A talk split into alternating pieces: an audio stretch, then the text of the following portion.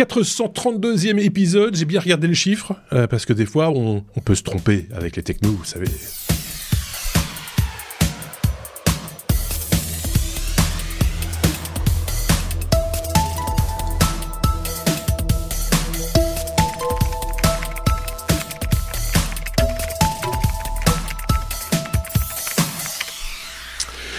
Que je me rappelle la dernière fois qu'on a fait un épisode avec notre camarade euh, Benoît, euh, tout partait à volo, les numéros n'étaient pas les bons, les titres n'étaient pas dans le bon ordre, enfin c'était n'importe quoi. Ça arrive de temps en temps, puisque vous voulez, on est un petit peu distrait. Quand je dis de temps en temps, c'est à peu près à chaque émission. Donc voilà. Bonjour euh, Benoît bah. qui nous a rejoint et bonjour Sébastien qui est de l'autre côté dans son coin. en même temps, je disais Marc. Salut. On commence, on ne fait que 432 épisodes, on n'est pas encore totalement rodé. Non, c'est vrai. C'est un peu.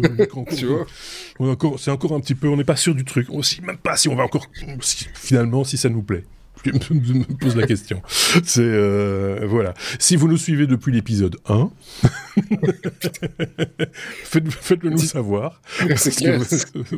ça, c'est quand même, c'est possible. Nous, on les a, enfin, en tout cas, moi, je les ai tous fait presque. Euh, Benoît en a fait un une fois euh, pour me remplacer. Sébastien aussi, non Sébastien, un Sébastien ou, Aurélien n'avait pas fait un épisode pour me remplacer? Donc Sébastien, Benoît, Aurélien sont, les, sont, mes trois remplaçants attitrés du coup sur euh, sur 432 euh, épisodes. Euh, ils ont leur part de responsabilité. 429. voilà, c'est ça. Est-ce qu'on parle des bonus, des hors-séries, des... on, fait tous les comptes? Euh, Peut-être pas, hein, euh, peut-être pas. Comme d'habitude, évidemment, vous le savez, euh, des news, notre revue de presse, en tout cas la revue de presse de mes petits camarades, puisqu'ils ont un petit peu scruté l'actualité technologique. On ne parle pas chez nous, vous le savez, de tout ce dont on parle ailleurs, quoique de temps en temps, oui, parce que c'est tellement évident qu'il faut quand même aussi qu'on en parle. Ça, on le découvrira peut-être dans cet épisode. Et puis il y a un dossier, la grosse patate, c'est la deuxième partie de euh, l'épisode. Il sera question euh, de makers aujourd'hui, euh, de, gens qui font, de faiseurs comme on, dit aussi, d'artisans numériques, puisque vous le savez, Benoît, bah, il touche quand même pas mal ce genre d'objet. CNC, c'est un, un, mot nouveau que vous ne connaissez peut-être pas, un acronyme que vous ne connaissez peut-être pas encore, ou que vous connaissez. Dans ce cas-là, on va, dans tous les cas d'ailleurs, on espère vous apprendre deux trois trucs. Comme d'ailleurs Sébastien en a appris en étudiant un petit peu ce dossier, parce que tu un peu tombé dedans. Euh, voilà, et, tu t'es pris de passion pour le truc. Oui, parce que moi, quand euh, Benoît m'a dit on va faire un dossier sur la CNC, j'ai dit la CNC c'est le syndicat. Euh, moi, je fais pas un dossier là-dessus. Mmh. syndicat, ça peut être le centre centre national cinématographique en France, c'est possible aussi. Donc voilà, c'est CNC, ça veut dire que c'est pas. Oui, Sébastien a été formidable parce que depuis le temps que j'essaie de vendre ce dossier à tous mes petits camarades, Sébastien a été le premier à dire oui, on y va.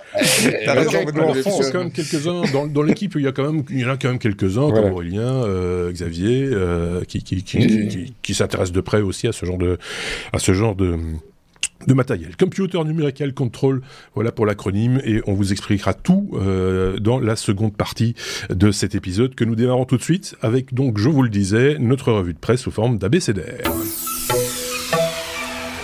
Un abécédaire qui commence avec la lettre C comme Coast Runner. Benoît, euh, justement, première news, il est question d'une CNC, euh, donc de cette machine que tu vas un peu nous détailler, mais pas trop parce qu'il faut pas tout euh, tout dire avant le, le, dossier, mais de petite taille, de bureau, de pour voilà, voilà. pour voilà, pour occuper son bureau, après tout, pourquoi pas. Pour occuper son bureau. Il y a un marché pour ce genre de produits euh, qui, qui, qui, sont assez petits, assez compacts et qu'on va pouvoir mettre non pas dans un atelier, mais euh, dans, dans, un bureau.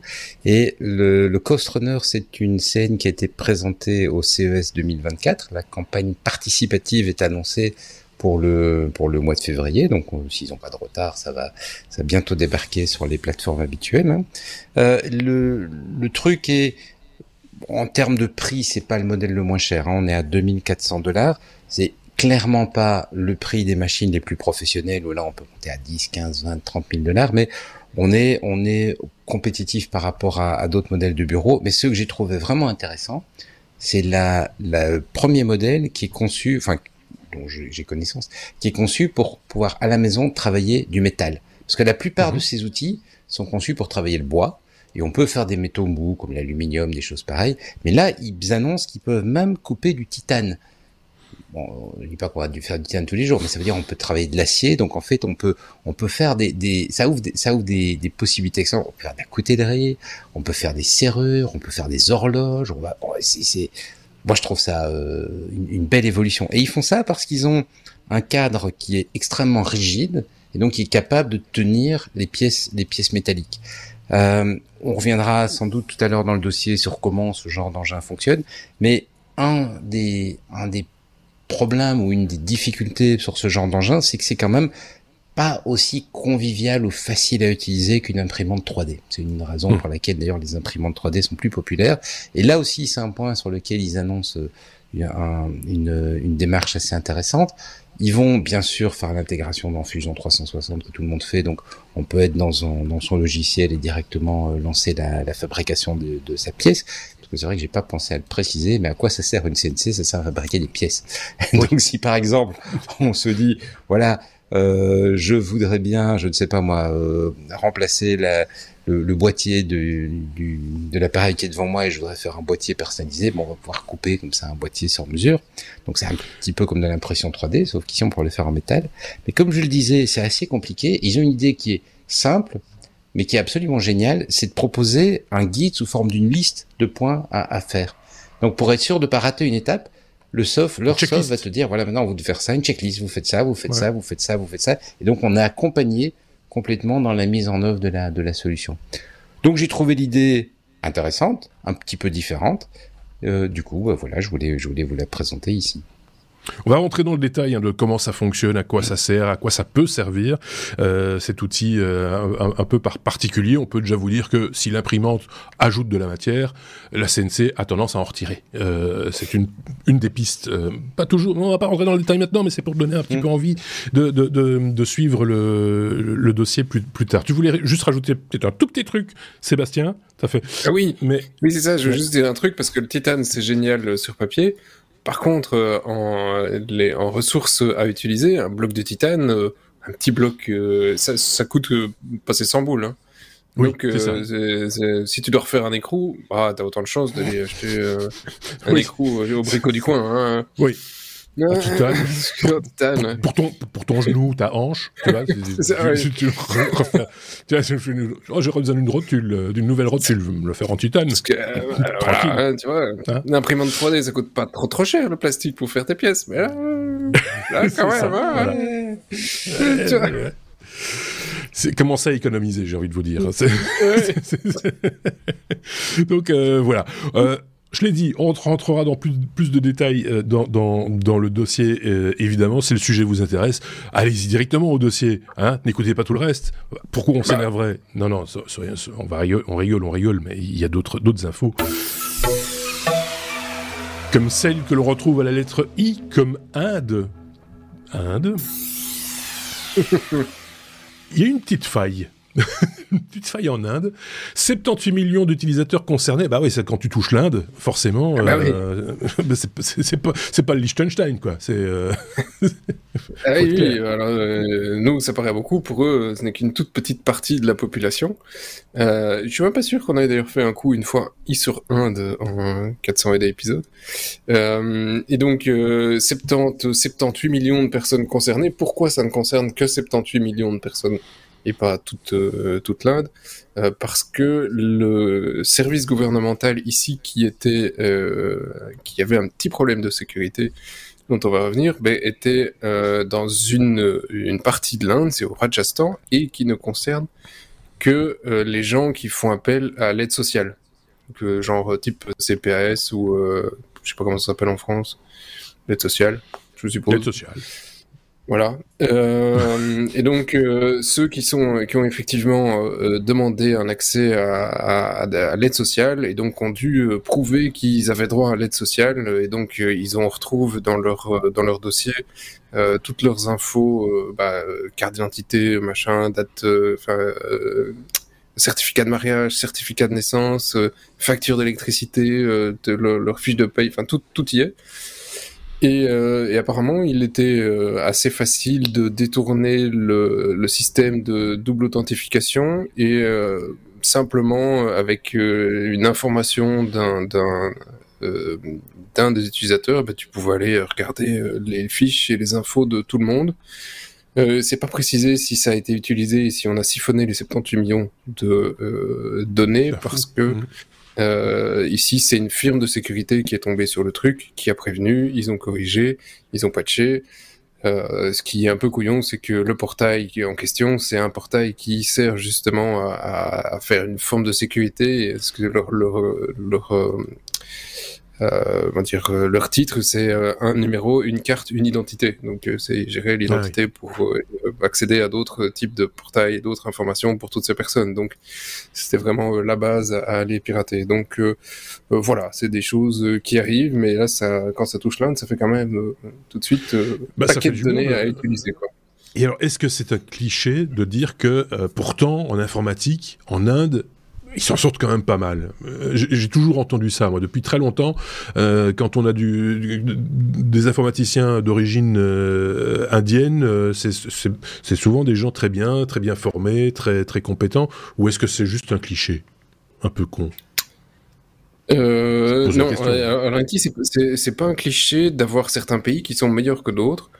c'est historique suivant leurs écoles et, et donc effectivement historiquement tu, vas avoir euh, ben, les informaticiens israéliens ont de bonnes formations, les Turcs ont de bonnes formations, les pays de l'Est avaient de bonnes formations, mais c'est des choses qui changent avec euh, les années.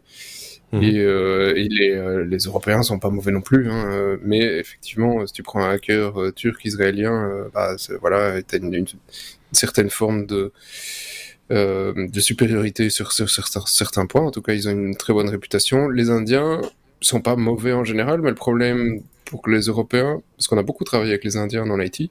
Oui, euh, c'est que le problème des parce que l'avantage là c'était surtout une question de coût plutôt de mhm. que de euh, que de compétences.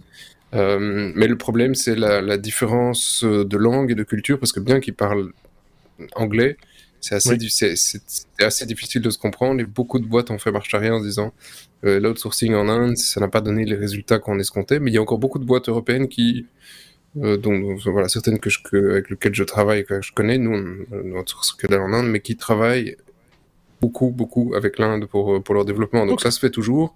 C'est moins la, la, grosse tendance quoi. Mais euh, d'accord. donc ok. mais en même temps on avait une expérience euh, de ce type là de très bons gars c'est comme de dire, euh, il y a toujours un Chinois qui fait mieux que toi, bah, il y a toujours un Indien qui le fait mieux que toi. Euh, oui, c'est ça, vu, la quantité de monde, il y a des chances aussi, effectivement. Benoît, une expérience euh, internationale à ce niveau-là ou pas? Qui, rejoint un peu celle de Sébastien, c'est-à-dire que effectivement, ils, ont fait un gros investissement dans l'éducation d'une partie de leur population et dans l'éducation à IT le l'accent était, je veux dire, très mis sur la technique et donc on, on, tombe souvent sur de vrais problèmes culturels euh, en termes de d'attention de, aux détails, par exemple. Tu vas avoir des gens qui vont être très à, à vouloir euh, faire des solutions très rapides, mais qui ne sont peut-être pas très facile à maintenir ou des choses pareilles parce que parce que on a beaucoup fait appel à eux pour du bon marché. Donc c'est un site web qu'on veut avoir pendant 15 jours et qui va tomber après 15 jours. Donc on n'est pas on n'est pas dans ce genre de choses et avoir un, des, des, sur des investissements à plus long terme c'était difficile jusqu'à quelques années maintenant ce qui est intéressant c'est qu'avec l'augmentation du niveau de vie on voit euh, une génération qui est mieux formée, qui est, qui est aussi, mhm. c'est normal, hein, leurs universités deviennent meilleures, leurs écoles deviennent meilleures, puisqu'ils ont, ils ont pas des, enfin, comment je veux dire, ils ont, on est sur la deuxième génération ou la troisième génération, et on commence à avoir des gens effectivement qui sont très très compétents. Moi dans mon équipe, j'ai un Indien et un Pakistanais qui sont vraiment, vraiment top, quoi. Ils sont vraiment des, d'excellents développeurs, mais qui ont fait l'effort de, de venir en Europe, de rentrer dans notre culture, découvrir, euh, tu vois, qui sont installés. Et donc, quand on leur parle, euh, on, on, parle la même langue et on a les mêmes attentes. Mm. Quand on exprime une attente par quelque chose, ils, ils comprennent. préférais poser la question parce que c'est vrai que souvent on se pose la question, enfin on, est en droit de se poser la question, de savoir si tiens euh, quels sont les rapports, parce que finalement un langage informatique reste un langage informatique universel entre guillemets, donc on peut se comprendre entre entre développeurs, entre informaticiens. Mais culturellement, comme vous l'expliquez, ça peut différer. Oui.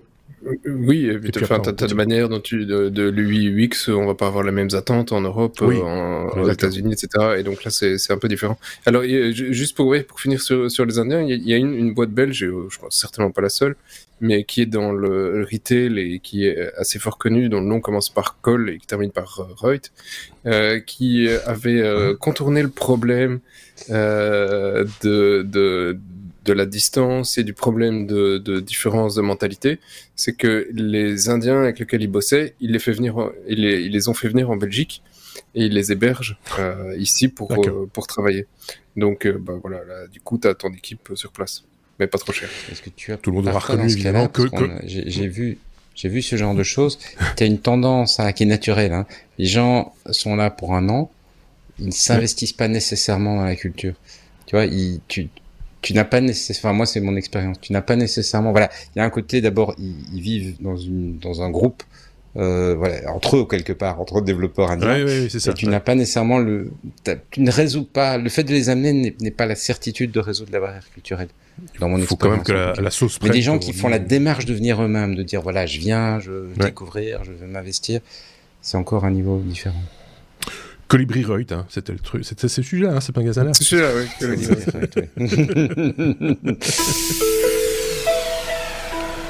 Passe directement d'un coup d'un seul la lettre N comme naïf. On aurait pu le mettre à, à B comme bonne poire aussi. Euh, mm. Un simple fake, ça aurait pu mettre un point d'interrogation en fait, euh, ou pas. Je sais pas, Benoît. Tu vas nous expliquer, expliquer quel est ce fake. Alors c'est un truc qui m'a beaucoup amusé, parce que pour le moment, on parle énormément d'intelligence artificielle. On en met partout, on en met à toutes les sauces, et ça fait vendre. Et, et, il faut quand même être réaliste quand on regarde la liste des trucs qu'on nous présente. On, on, se dit parfois non mais là, là, là ils se foutent de nous quoi. C'est juste pas, c'est juste pas possible. Et, donc il y a, il y a une situation assez amusante aux États-Unis il y a un comédien qui s'appelle George Carlin, qui est, qui est, décédé maintenant, qui était un comédien et un humoriste. Il n'a pas fait énormément de films qu'en tout cas moi j'ai vu. le, le, seul film que j'ai reconnu, je, mais je suis pas cinéphile, c'est le, le, rôle de fourgon, euh, le fourgon VOE dans Cars, le dessin animé, le fourgon qui, qui fait du bioéthanol là et qui voilà. Et donc le, le monsieur, mais apparemment en tant qu'humoriste, donc euh, qui monte sur scène, etc. Il est il est très très connu dans, dans son pays, puisqu'il y a même une rue qui porte son nom maintenant. Donc carrément, c'est quand même le signe qu'il est connu. Mais il est décédé en 2008 et il se fait qu'un podcast, Dutsi, euh, a euh, fait un, un, numéro spécial, euh, euh, George Carlin, disant voilà, le titre était I'm Glad I'm Dead, et le, le, le, pitch était de dire voilà, on a entraîné une intelligence artificielle sur des dizaines d'années de sketch, et donc on le entre guillemets ressuscite. Ah bon. Et donc il paraît que pour les, les gens qui connaissaient l'humour, oui, ça correspond à peu près au genre de choses que, mais ça a pas plu aux héritiers qui ont dit si ah. on a entraîné une IA comme ça pendant dix ans, sur, enfin, plusieurs, sur plusieurs dizaines d'années de sketch, c'est euh, violation de copyright. Vous pouvez pas faire ça, vous n'avez pas le copyright sur les machins, ça. Donc ils ont, ils sont partis en justice, ont lancé un procès contre. Et le truc amusant, c'est que du coup le, le podcast a, dit non non mais c'est pas une, on l'a écrit nous-mêmes en fait. Hein. C'est un gars qui a écrit ça et on l'a fait avec un, un, gars qui euh, fait une fausse voix. Et donc il, se révèle qu'en fait le côté euh, AI, c'était encore une fois du vent. Enfin, pas, pas que c'est systématiquement du vent, il y a des choses très intéressantes, mais je veux dire, voilà, c'était un argument de vente qui n'avait rien derrière, qui était juste... Euh, voilà, et je trouve que ça fait un petit peu... Euh, enfin voilà, ça, moi, moi ça me fait un peu réfléchir par rapport à, à tout ce, ce tapage euh, AI. Ce qui est intéressant aussi, c'est la manière dont ça a été repris. C'est-à-dire que quand ils ont sorti l'épisode, ben, il y a des titres de presse qui ont repris en disant voilà, l'intelligence artificielle reprend le machin. Et le, seul euh, magazine qui s'est un petit peu posé des questions, c'est Ars Technica, qui dit mais mhm. c'est pas possible vu les capacités de l'AI actuelles. Il y a, y a, pas parce que c'est pas sorti euh, ce mois-ci, hein, c'est sorti euh, il y a, y a un mhm. an et demi. Vu les capacités de l'AI, c'est pas possible. On n'a pas la capacité aujourd'hui de, de faire qu'une intelligence artificielle reconstruise tout un scénario comme ça dans le c'est juste pas possible. Mais tout le reste de la presse avait repris en disant ouais l'intelligence artificielle regardez voilà. Je pense que ça nous rappelle qu'il faut être prudent il faut mettre un petit peu les pieds, sur, les pieds sur terre et, et, et de temps en temps se poser les bonnes questions relativiser parce que c'est vrai qu'on met l'IA à toutes les sauces et que les gens le grand public et la presse, grand public de manière générale, est prête à accepter et à croire euh, tout, parce que c'est vrai que on fait des trucs tellement impressionnants aujourd'hui que euh, suffirait d'un mm. petit, un petit grain de poussière, un poil pour arriver à, ce résultat-là, mais de, temps en temps. Ceci dit, sur le côté euh, naïf ou fake ou, euh, ou truc qui te retourne, qui se retourne contre toi, ça n'a pas grand-chose à voir. Mais moi, je me rappelle qu'au tout début des, des, téléphones portables, des GSM comme on disait, euh, il y avait eu une histoire comme ça. Je ne sais plus si c'était à Bruxelles ou ailleurs, où il y avait un gars qui, qui parlait très très fort avec son téléphone et tout le monde le regardait parce que c'était étrange. Quelqu'un qui parlait dans un téléphone portable, etc. Et il y a une dame dans le dans le bus qui a fait un malaise. Et donc quelqu'un lui a dit mais appelez les urgences. Et en fait, il a dû, à un moment donné, euh, faire comprendre que c'était un faux téléphone en plastique et qu'il faisait le malin, et qu'il essayait de se faire passer pour ce qu'il n'était pas. Donc euh, voilà, l'histoire ne dit pas comment ça s'est terminé, mais euh, tout ça pour dire que on peut des fois se faire avoir aussi l'effet boule de neige. ne jouez pas à ça, quoi. En gros, c'est, un peu ça que ça veut dire. Je sais pas si si Sébastien, ça lui évoque rien. non, parce que, enfin, ici, au, au, final, les mecs, ils ont quand même gagné parce que je connaissais pas le truc. Ni, on en parle. Euh, maintenant, on en parle et pendant quelques secondes, je me dis, bon, je veux aller écouter ce que ça vaut. Et en fait, euh, non, je n'ai pas envie d'aller écouter. Mais ça aurait pu être oui.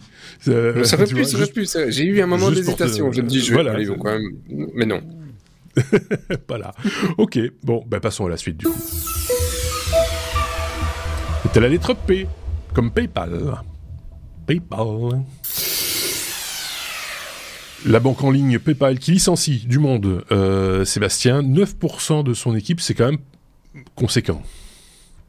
Oui, et euh, vu, on a à peine à la moitié du podcast, on est déjà à la, au, P, donc on va faire toutes les dernières lettres de l'alphabet, 9%. 9% pour PayPal, c'est 2500 personnes. Euh, c'est parti d'une rumeur, euh, et donc ça a, été diffusé dans quelques quelques journaux en disant euh, hmm, direct que PayPal va euh, licencier. Ça a été confirmé finalement sur Bloomberg et une lettre a été publiée officiellement par le CEO de PayPal, Alex Chris, qui est pas là depuis bien longtemps et qui annonce effectivement que on va couper la tête de 9% de leur staff, donc de 1500 personnes, sachant que l'année passée, donc voilà, ils ont déjà licencié 7% de leur euh, staff. C'était déjà 2000 employés, donc ça fait 4000 et demi euh, en un peu plus d'un an. Euh, l'explication est assez voilà, classique, on se ressent sur le truc, il faut qu'on soit plus efficace, etc., etc. Euh, le, le, truc qui veut pas dire vraiment grand chose, euh, disant bah juste euh, voilà, hein, en gros on, va licencier, on va faire un petit peu plus d'argent après parce qu'on va tous le faire mieux et on va pas réembaucher tous ceux qui s'en vont. Euh, faut euh, ce qui ce qui ce qui m'interpelle dans le dans l'article en, plus de voilà du fait que PayPal ça reste quand même une grosse institution qui fait quand même pas mal d'argent à la base donc euh, euh, c'est pas pas spécialement bon signe alors qu'ils innovent en plein de trucs hein, crypto ils, lancent plein de bons produits ils font plein de trucs.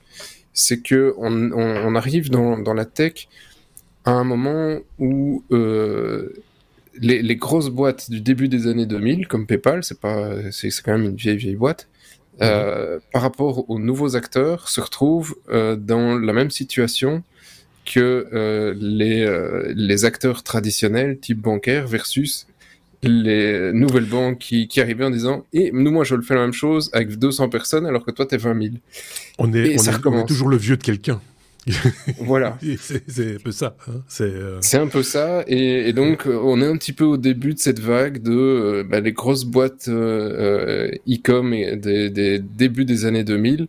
Bah, par rapport aux nouvelles startups, aux nouvelles sociétés qui se lancent, bah, ils ont un petit peu de gras. ils ont un petit peu plus de, lenteur à, à, faire des projets. C'est un petit peu plus compliqué. Et donc, euh, c'est amusant que ça commence à toucher des boîtes tech. C'est pas la première à licencier, hein. Euh, non, Google, tout le monde licencie. Mais mais euh, mais ici, ça semble un peu plus de bon bah on a trop de gras, faut couper dans le gras et puis ils ont plein d'acteurs qui sont qui sont beaucoup plus petits qu'eux et et qui sont plus, agiles, efficaces, plus agiles. Tu vois, il y a plein de mm. plein de banques ou néobanques qui arrivent et, et Euh, et donc, il, il, est temps effectivement de, de, de se repositionner. Donc, euh, c'est amusant, c'est le serpent qui se mord la queue. Alors, c'est pas du tout amusant pour les 2500 personnes, hein, j'en suis bien désolé. Euh, mais je, je, ne doute pas que, vu les profils, il devrait retrouver dans euh, dans, dans la tech. Hein. C'est pas des, c'est pas des, des. Il y a de la demande quand même, dans, dans, même si, si des boîtes comme ça licencient, il y a quand même de la demande dans d'autres domaines. Mais ça, ça, ça reste un bon secteur et, et les mecs ont des bons CV. Hein. Mmh, Tout à fait. À la vie, Benoît, ou pas sur cette. Euh... C'est plutôt des, des techniciens qui sont virés. Je veux dire, c'est pas le centre d'appel ou quelque chose comme ça. C'est. Non, c'est de, de, de, tout le monde. Hein. C'est euh, tous les niveaux, dans, dans euh, tous les secteurs. On de tout. C'est un peu, un peu dans chaque, euh, voilà. C'est bon, vraiment question de réduire la charge salariale, quoi. C'est mmh, essentiellement ça. C'est regarde ton vont... voisin de gauche, de droite, euh, de et puis il voilà. y en a un qui se barre. Il y en a un qui se barre et l'autre travaillera plus. Voilà. c'est vraiment ce que devaient faire les banques euh, il y a 20 ans et ils continuent à faire encore un peu. C'est des, plans de licenciement. On se dit, bon, bah, qu'est-ce qu'on fait tous oui. là Il y a des trucs qu'on a automatisés. Donc tu fais quoi, toi? Mais là, avec des fermetures d'agences, avec des fermetures d'agences et des choses comme ça, donc on oui. comprenait un peu où, où le gras voilà. euh, se situait. Mais Ici, il n'y a pas d'agence. Donc on se demande. Ils automatisent, ce, ce fameux... ils automatisent quelques trucs que tu ne pouvais ouais. pas automatiser il y a 20 ans. Donc il euh, y, y a des trucs, même si c'était des boîtes tech il y a des trucs qu'ils n'ont pas qu'ils ont pas automatisé à la base. Et donc à force tu automatises tu dis bah ouais il y a Alors, trop de gars pour le peut-être, faire peut-être qu'il y a aussi des profils euh, types qui sont plus là euh, au départ pour euh, faire grandir la société et, et, qui après se justifient moins parce que leurs profils sont des profils de gens qui qui innovent dans l'instant ou qui font évoluer une société, mais qui ont besoin aussi de, de, de, de, de se renouveler et que c'est peut-être des gens qui sont moins performants sur la routine, moins, voilà, ou moins, je, enfin, je dis ça, mais. Non, à, à ce niveau-là, quand tu dégages 10% de ta boîte, tu ne réussis pas à trouver 10% de gens qui ne servent plus à rien réellement. Hein. Tu, on est bien d'accord. Là, tu, okay. tu, le fais. Ouais, t'as raison. Euh, Ouais, je suis d'accord. Il y a des gens, il y a des gens importants dans les 10% qui vont se faire licencier. Hein. Il y a oui, des gens bien, euh, plein de gens bien et, et, et compétents, quoi. Qui ouvriront peut-être une banque en ligne. peut-être. qui manger 10% d'épargne de marché de PayPal, et ça, ça ce serait ballot. S'ils se remettent tous ensemble, 2500 personnes, tu sais faire une bah, belle boîte. Hein, bah, tu peux faire une belle boîte, ouais. Et t'as tous les profils en plus. Donc, euh, on se connaît déjà. Donc on peut se retrouver à la machine à café, et ça changera pas grand-chose. Donc euh, voilà. Bon, ben on verra bien. Euh, enfin, on imagine que, que, ces gens retrouveront du boulot. On leur, on leur souhaite en tout cas, mais c'est oui. finalement un indice, un indicateur, comme tu le disais.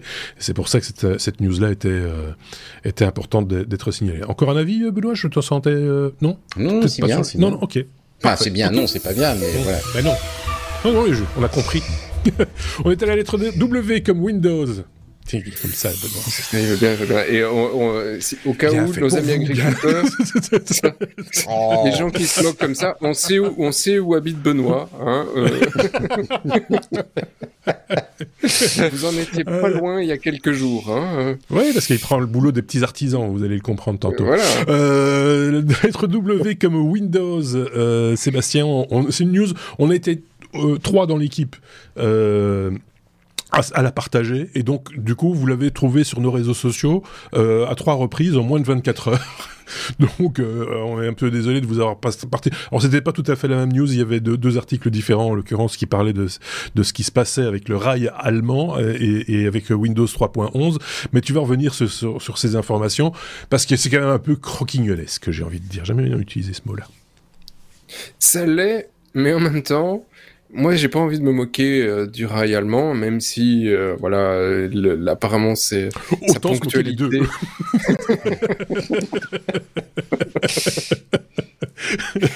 ça, je, je, peux comprendre, tu vois, il y a plein de gens qui, qui, qui ricanent parce que la, la, la ponctualité allemande n'est pas, euh, n'est pas au rendez-vous au niveau des pas suisse.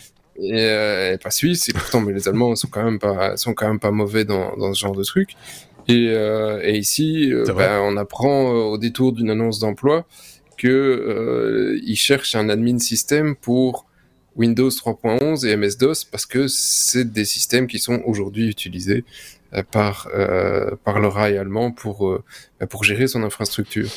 Euh, et donc voilà, le truc a plus de 30 ans, c'est pas, ce sera pas hyper hyper évident de trouver un admin système sous, sous Windows et MS-DOS, quoique je pense que la plupart des techs qui participent à ce podcast seraient totalement capables de gérer un DOS ou un, Windows 3.11. On y est tous passés un jour ou l'autre. Euh, C'était pas vraiment le truc le plus compliqué au monde. Euh, donc c'est voilà, donc effectivement, ils se font railler parce que euh, ces, ces, trucs en 30 ans n'ont pas été updatés depuis. Mais en même temps, quand tu as développé euh, tous tes outils d'une boîte et qui tournent bien, parce que c'est pas parce que c'est euh, sous DOS ou Windows 3.11 que ça ben peut euh, pas bien tourner.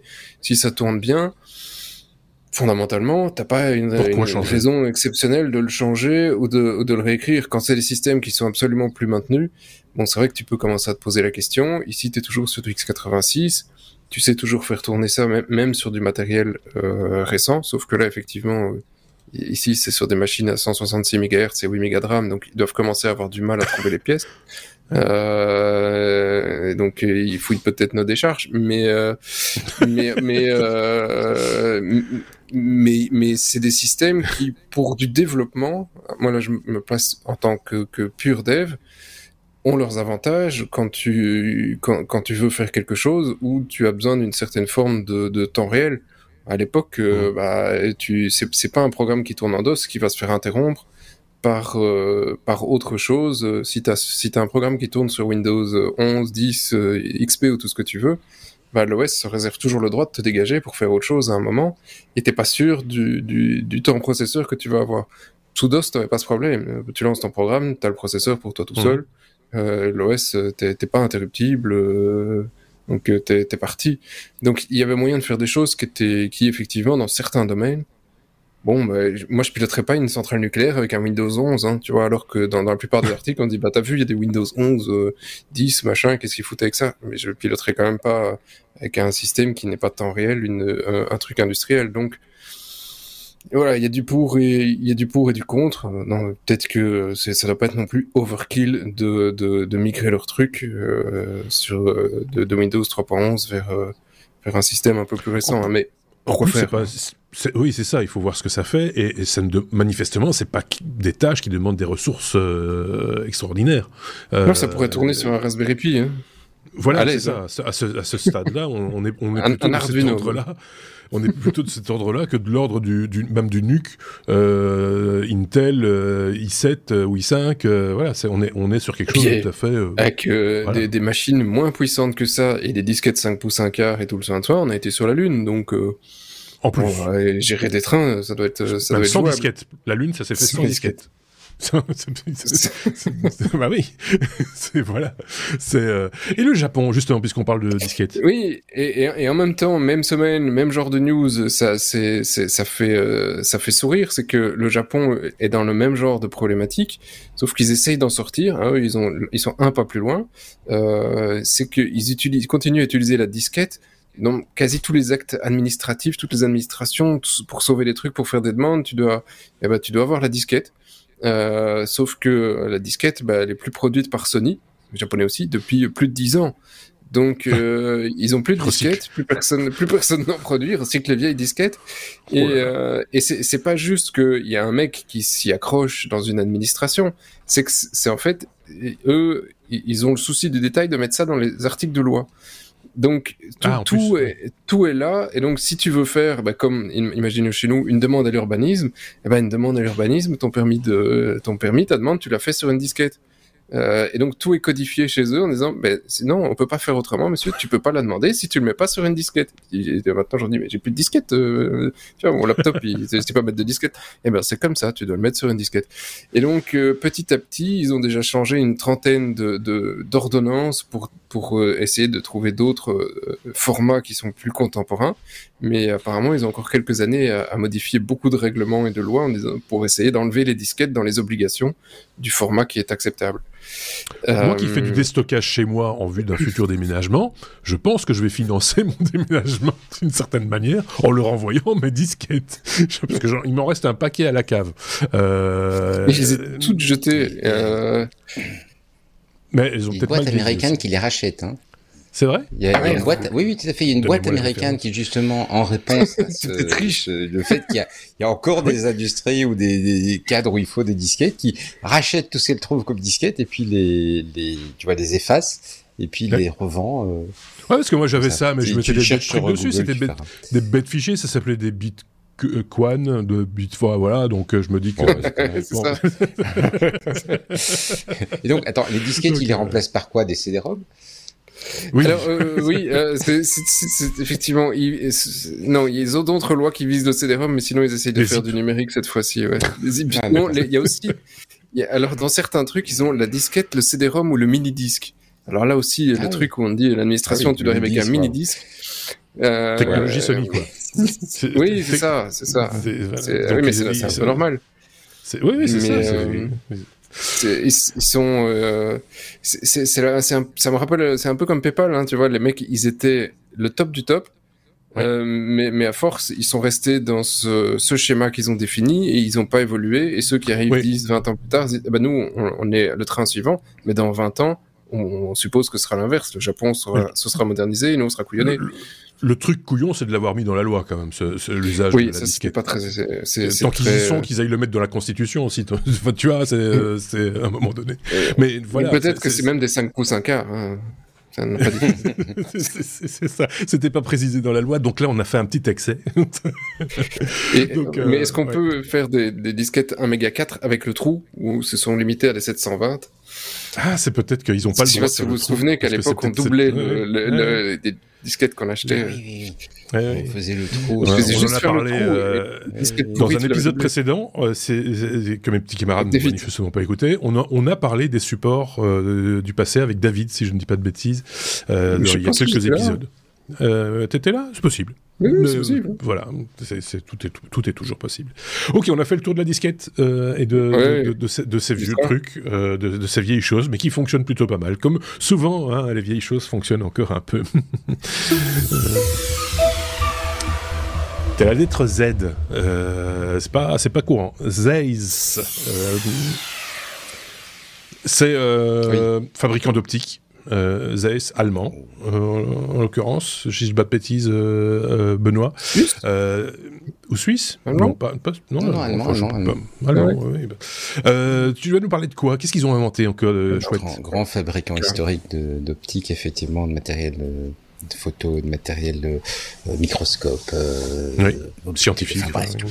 Voilà. Alors, ils ont en fait dans leur gamme de produits quelque chose qu'ils appellent le multifunction smart glass. Et le principe, c'est sur des supports transparents, verre ou plastique, de rajouter une technologie que j'avoue que j'ai pas compris, mais je vous lis quand même, structure micro-optique ou optique holographique, qui permet de rajouter au verre ou au plastique des fonctions. Et ces fonctions sont assez géniales. D'abord l'éclairage. Donc c'est pas je mets mon verre et derrière j'ai une lampe. Hein. Le mhm. verre devient l'objet qui éclaire. Euh, la projection, donc pouvoir projeter une image dessus qui peut être euh, une image euh, genre une, une, photo quelque chose euh, type un petit peu holographique quand tu regardes. Tu vois que les, mhm. la résolution n'est peut-être pas exceptionnelle mais tu reconnais quand même le truc. Ou des symboles pour dire voilà les des tu vois des, des, des, contrôles sur lesquels tu vas pouvoir interagir parce que c'est un autre élément. Également la détection. Donc la détection gestuelle. Ça veut dire que tu as ta vitre qui est complètement transparente et pour baisser ton, ton volet par exemple eh ben tu, tu touches ta vitre sur le côté et tu baisses le volet en, tu vois, en faisant un geste sur ta vitre, c'est ta vitre qui est complètement transparente par ailleurs, qui reconnaît, qui t'affiche le petit contrôle et qui te permet de, de, de, de contrôler le fait que tu vas descendre ou lever. Et enfin, euh, les, enfin non pas enfin, il en reste deux, le, possibilité de filtrer. Ça, c'est un petit peu comme on a sur les casques de soudeur, tu sais, qui deviennent sombres au moment où tu déclenches. Opaque, Donc, on peut comme ça avoir un filtre opaque. Et, et c'est la, la nouveauté qu'ils viennent d'annoncer, la, la caméra. C'est-à-dire l'idée, étant que par leur technologie holographique, et ne me demandez pas comment ça marche, euh, ils peuvent en fait réunir toute l'image sur un point très petit qui va être un petit peu en dehors du champ de vision et sur ce point on va mettre la caméra. Et donc toi tu vois une vitre transparente. Mhm. Alors ils imaginent plein d'usages pour ça. Un usage simple pour la caméra, c'est pour le genre de choses qu'on est en train de faire maintenant. Ma caméra est un tout petit peu au-dessus de, de mon écran, donc j'essaye de, de regarder la caméra, mais évidemment pour, regarder les, nos, auditeurs, mais en même temps, bah, c'est plus facile de regarder l'écran pour vous voir vous deux. Et donc, résultat, le, regard n'est pas vraiment complètement sur sur la personne. Même chose quand on fait une vidéoconférence ou autre. Et donc, l'idée, ce serait de pouvoir mettre une caméra au centre de l'écran. Je regarde mon écran sans problème et, et je vois le je, je, je fais ma vidéoconférence en même temps. Euh, on peut évidemment imaginer de mettre ça sur une visière de casque. Euh, Par exemple. pour avoir un, un, affichage augmenté. On peut évidemment imaginer le tableau de bord d'un avion, d'une voiture. On peut imaginer dans le cadre d'une maison intelligence pour de l'IoT. Je peux j'évoquais l'idée de, de contrôler, tu vois, la, sa vitre, mhm. euh, les, les, volets, etc. On peut aussi imaginer des exemples en matière de sécurité. tu, tu auras des portes vitrées et la porte vitrée va éventuellement euh, filtrer l'affichage à certains moments et où va euh, voilà te, te, te, te, poser la question en disant mais qui êtes-vous? Tu vas un petit clavier, tu vas devoir mhm. taper ton code, etc. Plein de choses comme ça. Donc c'est cette technologie Multifunction Smart Glass. Alors Zeiss, tu disais tout à l'heure fabricant d'optique. Euh, Zeiss en fait est une marque qui travaille à la fois pour le consommateur et comme équipementier. Donc par mhm. exemple, je parlais de, de, du fait qu'ils ont cette caméra sur cette vitre. Zeiss vend une caméra, la ZX1, qui est un truc très très haut de gamme, euh, un truc de ouf complètement dément. Leur objectif avec ce produit, c'est pas d'être sur le grand public, donc c'est pas sur des produits consommateurs, ils se présentent vraiment comme équipementier. Vu la richesse fonctionnelle de leur gadget, leur idée, c'est de dire, ben voilà, nous on met en place la techno, et il va y avoir des gens qui vont inventer les volets, qui vont inventer les casques, qui vont inventer les tableaux de bord, etc. Et nous on présente cette techno qu'ils avaient donc déjà en matière d'éclairage, projection, etc. Et le grand ajout, c'est cette caméra complètement invisible au milieu de, au milieu bah, d'une feuille de plastique transparent ou d'un vitrage transparent. Donc, à l'instar de ce qu'on a avec les appareils photo embarqués sur les smartphones où ah, on a le petit logo Zeiss à côté de l'objectif mmh. parce que Zeiss a apporté cette technologie, demain on pourra avoir un écran d'une marque X euh, avec euh, avec aussi le petit logo Zeiss en dessous parce que euh, l'écran en question sera équipé de, de, de cette caméra invisible entre guillemets entre autres choses de ce que tu nous as expliqué. C'est impressionnant ce truc. Ça, tu sais vraiment pas comment ça marche. Moi, j'ai pas compris. C'était. D'abord, j'avoue que j'ai pas eu trop de temps pour préparer la news en détail, mais j'ai pas compris. C'est ce que j'ai lu. Il y avait un gros papier, j'ai pas eu le temps de le lire. Parce que partout où il est marqué hologramme, ils y mettent des guillemets dans les articles. Je regardais la source mm. aussi. Mm. donc c'est pas vraiment hologramme, c'est autre chose. Enfin, il y a visiblement une espèce de film qu'il place derrière le vitre et qui a l'air de, de, manipuler la lumière. Moi, ça m'a fait penser, mais je, je veux pas m'avancer en disant que c'est la même chose. Euh, sur les, les Kindle, tu as cet effet où l'éclairage vient des côtés et euh, il y a, y a un, une surfa un surfaçage qui amène le fait que l'éclairage est réparti de façon uniforme sur tout l'écran. Moi, ça m'a fait penser à ce genre de choses. Tu vois, euh, ils, manipulent la lumière qui traverse la vitre pour la balancer sur les côtés où ils ont mis leur équipement. Mais Moi, je... répète, n'ayant pas eu le temps de lire l'article, était, enfin l'article technique, la partie vraiment technique de l'article était un peu touffue je, ne m'avancerai pas à dire que j'ai bien compris. Moi qui, qui, qui, qui, suis déjà très étonné quand je vois ces, ces, ces, verres qui deviennent opaques quand tu pousses sur un bouton, mm. euh, c'est des fois très... Tu poses la question parce que quand tu as ce genre de porte vitrée euh, aux toilettes, par exemple, tu te dis mais si s'il y a une coupure de courant, qu'est-ce qui se passe euh, Tu t'inquiètes un peu, mais c'est impressionnant comme technologie. Moi, je l'avais vu mm. fonctionner dans une salle de réunion vitrée où pousser sur un bouton et floup, on voyait plus rien. Donc imagine ici qu'en plus tu as des images, tu peux, c'est tactile, enfin, enfin tactile, tu peux, tu peux interagir avec. Mmh. Euh, euh, ça doit être quand même quelque chose d'assez, euh, d'assez impressionnant. Je sais pas si on pense. Sébastien, il a l'air dubitatif comme ça, Sébastien. Non, non, non, absolument pas. Moi, je vois plein d'usages, mais voilà, on sera probablement tous avant de les voir. les, les, les, vitres telles, telles que tu parlais, on, les vend en Europe, hein, ça se, ça se fait sans problème. Oui, c'est Ça coûte une pêche incroyable. mais le premier usage, c'était les toilettes publiques. Oui, c'est génial. Oui, je sais. C'était des, toilettes publiques et tu fermais la toilette, la porte de la toilette et bim, on voyait plus rien. Moi, je l'avais vu, j'avais vu, euh, c'était dans, dans une, euh, une, une, entreprise pharmaceutique où ils avaient une salle de réunion comme ça, qui c'était un immense mur en, en, verre, donc on voyait l'intérieur de la salle.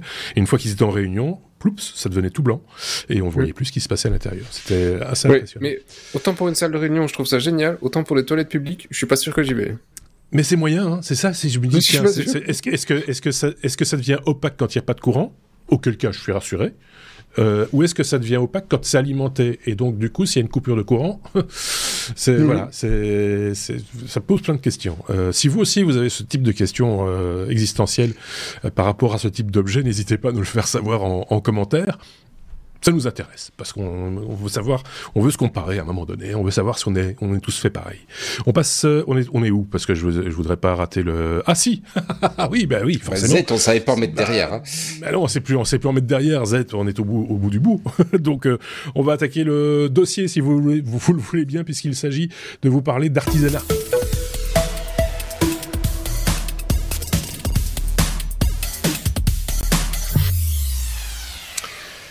Et pas de n'importe quel artisanat, d'artisanat numérique. Euh, Benoît et Sébastien nous ont contacté un, dossier à l'initiative, il faut le dire, et euh, rendre à César ce qui appartient à César, à l'initiative de Benoît, qui est passionné de ce genre de trucs, et euh, en embuscade ou dans dans l'aspiration. Je, je, je, veux dire euh, Sébastien qui euh, s'est demandé à un moment donné s'il allait pas revendre sa maison pour pour se focaliser sur l'artisanat euh, numérique. Benoît, on commence avec toi pour parler de fabrication soustractive contre fabrication additive. Je rappelle qu'on parle de CNC, de cet objet un petit peu particulier qui n'est pas une imprimante 3D, qui est autre chose.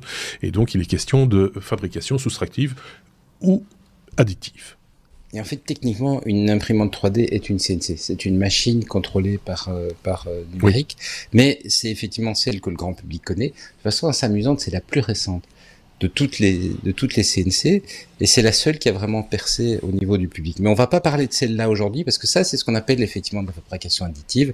Tu as du vide et dans le vide, tu déposes de la matière pour créer ton objet.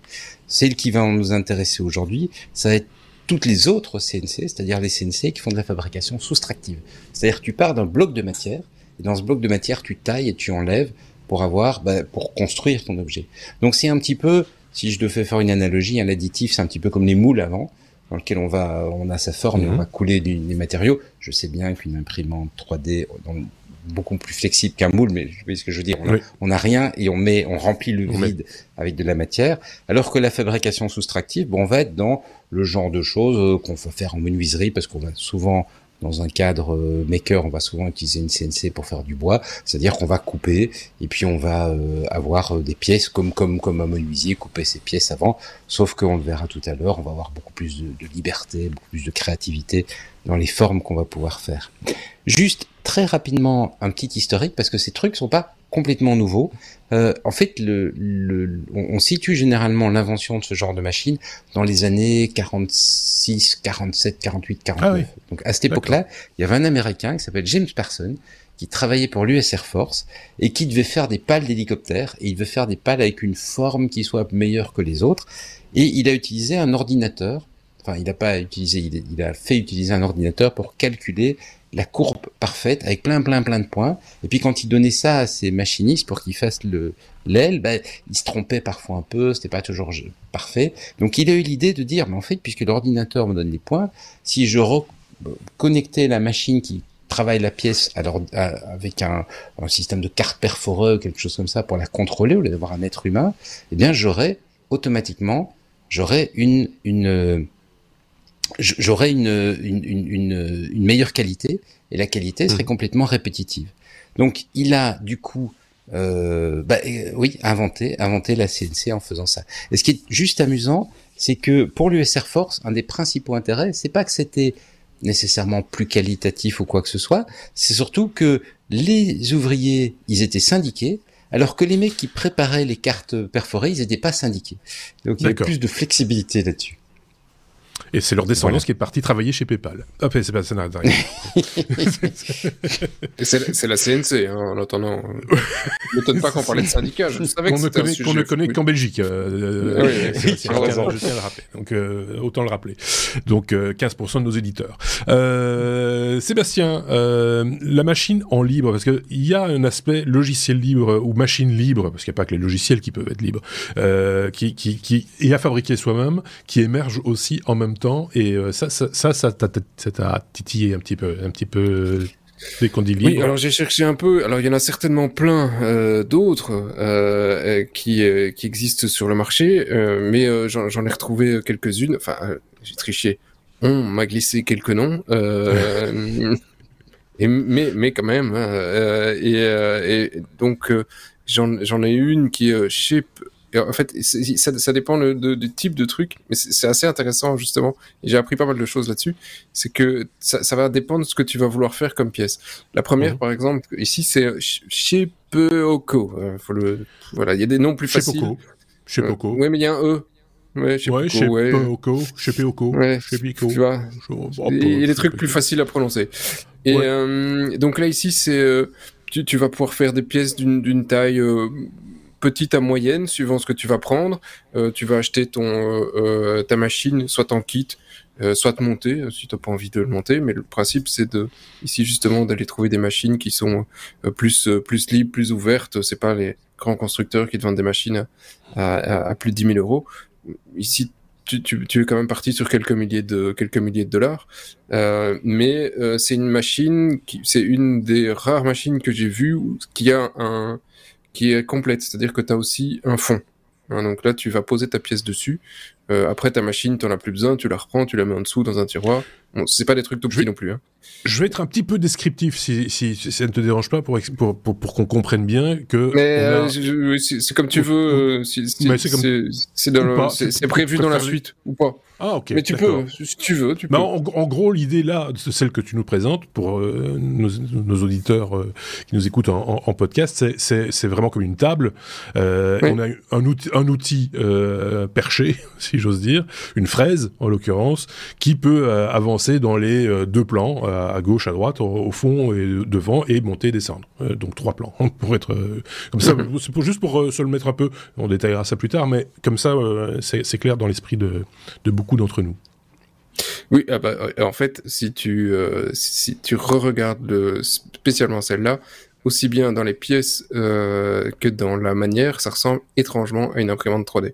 Hein, c'est quasi tout pareil, sauf que au lieu de sortir du, plastique, ici, on, va te faire tourner le, le molino pour aller balancer des, des, forêts dans le bois et compagnie, des copeaux. Quoi. donc voilà, ça c'est c'est tout à fait ça. Euh, j'ai la, la, la, deuxième, c'est Maslow. Et alors celle-là, moi, je la trouve, je la trouve géniale par rapport euh, par rapport à la première. C'est que elle m'a, elle, elle, est hyper impressionnante. Ça ressemble, c'est voilà un genre de gros, euh, un gros frisbee. Hein, sur sur papier, c'est un gros frisbee. Euh, et et alors le, le la machine, c'est ça. Et, et, en fait, il y a quatre cerveaux euh, sur euh, sur la sur le truc, et c'est attaché à des euh, comment dire des ceintures en acier et mhm. qui qui vont contrôler où où la machine se trouve par rapport à ta à, ah ton objet, et, et donc ça se déplace du coup grâce à ces à ces sangles. Ça reste c'est pas le, le c'est pas monté sur des axes comme une imprimante 3D c'est vraiment le, le, truc qui va le faire bouger et donc le, le, le mec qui a eu euh, qui a eu l'idée, qui, qui, a, réussi à le faire fonctionner, à être stable et qui euh, et qui fait euh, et qui reste bien sur ta planche, hein, c'est c'est assez exceptionnel et ça permet du coup de faire de très très grosses pièces. Pour être très clair aussi, imaginez la planche est verticale et euh, cet appareil euh, repose, enfin, est, est, tendu avec des sangles et, c'est, et se sert aussi en même temps de, de, de, de l'attraction terrestre, j'imagine, pour descendre et monter. Enfin, pour monter, il a sa propre, euh, sa propre mécanique et ses moteurs, etc. Mais, mais il peut se déplacer comme ça dans tout le plan vertical, de gauche à droite, de haut en bas et, ah et, en, et en profondeur aussi pour, pour aller chercher de la matière pour aller faire des copeaux. C'est ça. Alors qu'autant que la première, euh, tu, tu vas aller faire des pièces qui font jusqu'à un maximum 80 euh, cm que tu vas pouvoir aller graver, autant euh, la deuxième ici, tu peux aller faire des, des pièces de 1 m 2 sur 2 m 4. Donc là, ah t'es parti. Hein. Et quand tu regardes ce que, ce que les mecs font, ils te font des bateaux, ils te font des chaises, ils te font, ils te refont tous les meubles. Donc, parce que moi, je bah oui, mais c'est des morceaux. Que hein. ah, celle-là, et, en plus, elle est beaucoup moins chère. Là, ça va te coûter quelque chose comme 500 balles parce que finalement, t'as juste la machine au milieu sur laquelle tu bourres un aspirateur. Hein. Parce que si t'es malade, tu mets en euh. dessous, tu mets un, bac pour récupérer les copeaux, tu dois pas passer l'aspirateur, par exemple. Euh, je dis ça, euh, voilà, C'est, mais je trouve ça, je trouve ça chouette parce que j'avais vu dans, dans, le même genre, peut-être que ça vous parlera. Il y a une imprimante comme ça qui imprime sur les murs, euh, qui fonctionne un peu sur le même principe et qui permet d'imprimer. Vous avez un joli dessin, vous avez un mur blanc, et eh ben vous, placez l'objet et il va aller dessiner sur le mur, il va imprimer euh, quelque part votre dessin sur, sur le mur. Même principe. C'est euh, alors c'est pas tout à fait vertical ici, c'est un peu penché. J'imagine que c'est pour avoir un maximum d'adhérence avec le. Oui, mais si, si, euh, si, on regarde dans l'atelier du gars, alors ici c'est un projet Kickstarter, euh, pour le moment il n'y a plus de dispo et donc faut, faut un peu patienter. Euh, Celui-là je l'ai trouvé génial, mais malheureusement pas la place à la maison tout ça non plus. Euh, et euh, pour l'instant déconner, hein, surtout t'as vu la taille du truc. Ouais, pas mal. Mais mais celui-là est, est, vraiment sympa, pas très cher et, vraiment dans un esprit euh, esprit libre. Et, et le, le, tout dernier aussi, alors le tout dernier, là, ils sont pas fait chier non plus sur le nom. C'est le MPCNC, Mostly Printed CNC. Alors, merci les gars. C'est lui. Euh, et, au final, ça ressemble assez fort au, à ce qu'on trouve sur le, le, premier, le chez Peoco il a même pas facilité le truc, hein, CNC. Euh, les noms, quoi. et, euh, mais ici, en fait, c'est euh, un, quatre barres qui font le qui font le tour et, euh, et deux barres qui font qui qui qui, qui bougent et qui vont permettre à ce que ta, ta, pièce oui, euh, plus verticale mais euh, et qui vont qui vont pouvoir la déplacer sur sur les deux axes. C'est les tubes, structure tubes. Oui. Mhm. Sauf que ici, ben, tu dois le fixer sur ton établi. Par contre, les tubes, si tu as envie de faire des tubes de 2 mètres de long, tu fais ce que tu veux. Hein. C'est juste des cerveaux qui font des, des, petits moteurs qui bougent sur le truc. Donc, tu fais la taille que tu veux. Donc, celui-ci est le dernier. Et le dernier, c'est si tu veux le faire toi-même, tu as les plans pour faire les impressions, etc. Ils vont juste te vendre les petits, les petites pièces qu'il faut pour, euh, pour le monter. Donc, euh, ça, c'est l'électronique. C'est ça. Ouais. Ouais.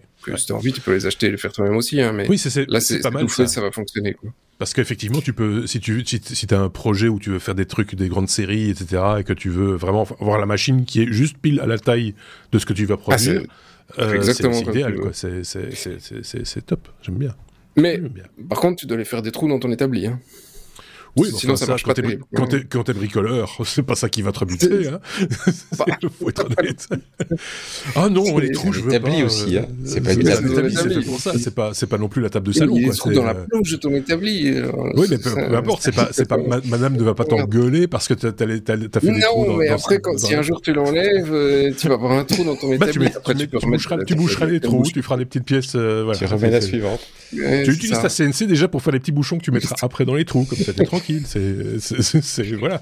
Quand t'es bricoleur, t'es bricoleur. Hein, sinon, il faut pas aller par là. C'est oui. bon. Voilà. Et ici, c'est ça va te coûter de 350 à 500 dollars euh, à, tout casser. Donc c'est vachement démocratique. Il y en a encore d'autres. C'est pas très cher. Euh, enfin, c'est pas, pas très cher. Tout est relatif, mais mais je veux dire pour un outil comme celui-là, vu qu'il est capable de produire, tu peux tu peux démarrer pour pas cher. Euh, voilà. C'est c'est ça aussi l'intérêt du, du bricoleur, quoi. Oui. Il y a quand même un avantage, et puis on va repasser sur la suite, c'est que euh, fondamentalement, à part euh, le, le, la tête qui va, qui va quand même s'user à force, euh, oui.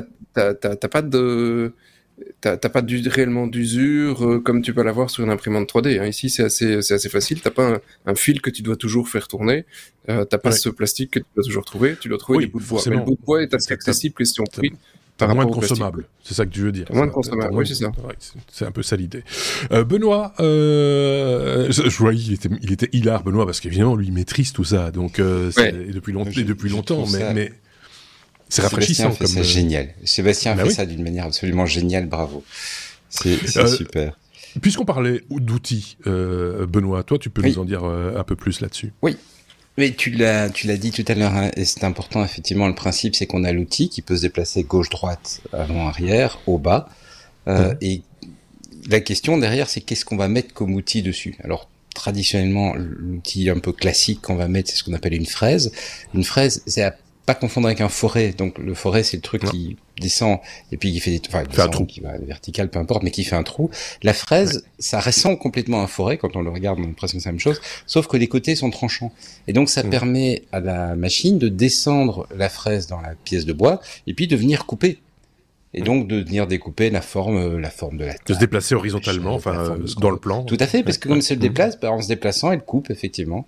Euh, tout le long du tout le long du truc. Alors après, si on veut être un peu marrant, il y a des fraises spécialisées euh, euh, qui, qui ont des angles. Il y a des fraises en forme de boule. Il y a des fraises spéciales pour le lettrage. Donc il y a des trucs un petit peu plus spécifiques. c'est un peu comme les, les, les fraises de défonceuse, quoi.